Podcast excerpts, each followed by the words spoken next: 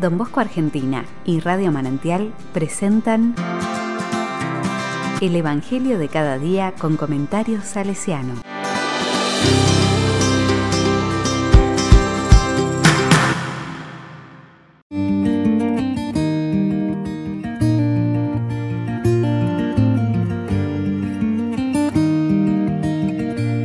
Mateo 2, versículo 13 al 18. De Egipto llamé a mi hijo. La palabra dice, Después de la partida de los magos, el ángel del Señor se apareció en sueños a José y le dijo, Levántate, toma al niño y a su madre, huye a Egipto y permanece allí hasta que yo te avise, porque Herodes va a buscar al niño para matarlo.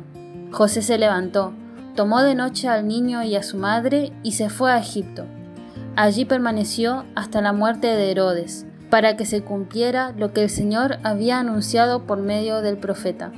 Desde Egipto llamé a mi hijo.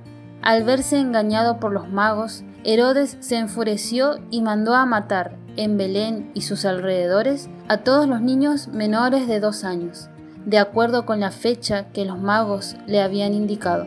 Así se cumplió con lo que habían sido anunciado por el profeta Jeremías. En Ramá se oyó una voz, hubo lágrimas y gemidos. Es Raquel, que llora a sus hijos y no quiere que la consuelen, porque ya no existen. Palabra del Señor.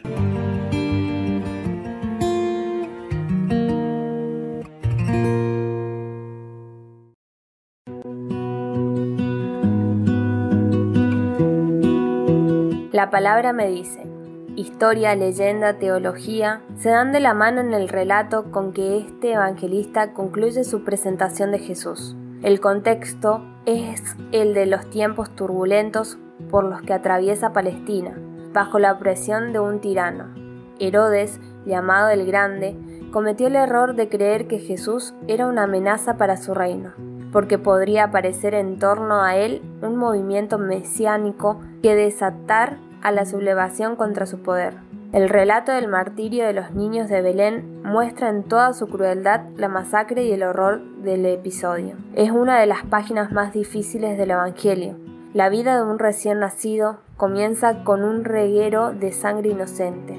Dios habla en sueños a José con la intención de poner a salvo a Jesús y la pequeña familia se ve forzada a huir.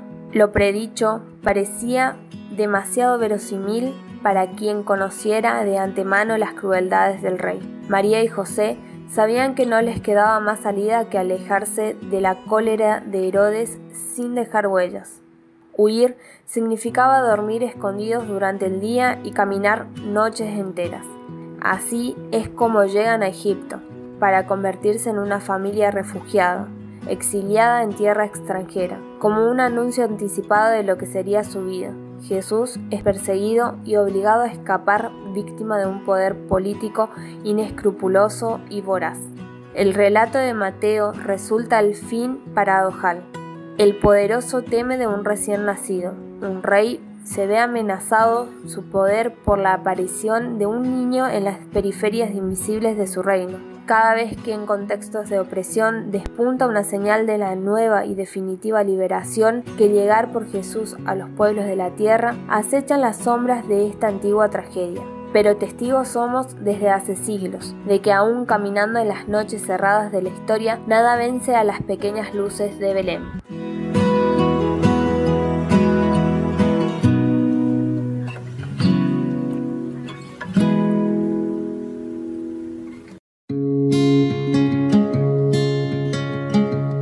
Con corazón salesiano. También en Turín corrían tiempos turbulentos, y don Bosco se había convertido en un personaje incómodo para el poder civil. Él mismo decide enfatizar el asunto en sus memorias, relatando con detalles la oposición que debió afrontar por causa de su compromiso con los jóvenes en peligro. En primer lugar, señala la hostilidad de los párrocos que intentaron tildarlo de loco, Luego menciona la persecución sufrida como potencial revolucionario por parte del magistrado de Cabot y luego la prohibición del uso de los prados de los hermanos Filippi. Se considera a sí mismo abandonado y dejado solo en la lucha e incluso nombra a sus más cercanos para atribuirles dudas respecto a su cordura.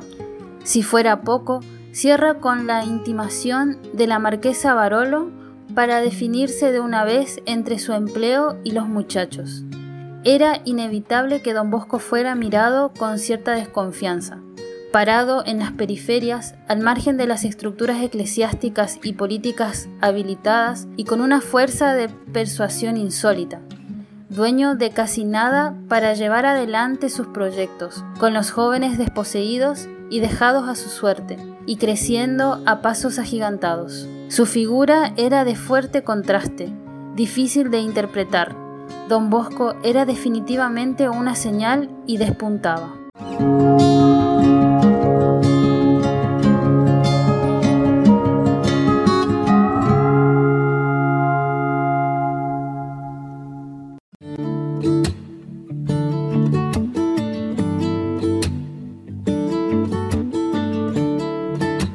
A la palabra le digo, si pienso en lo que quieres que yo haga, si tengo que hacer caso a tus palabras, si quieres que te diga lo que pienso, que es de locos, que es de locos.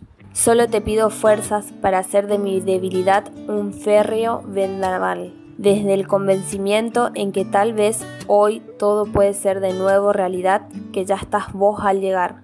De todas formas, sé que es necesario andar contracorriente en esta tierra y que en el fondo merece la pena estar loco, estar loco.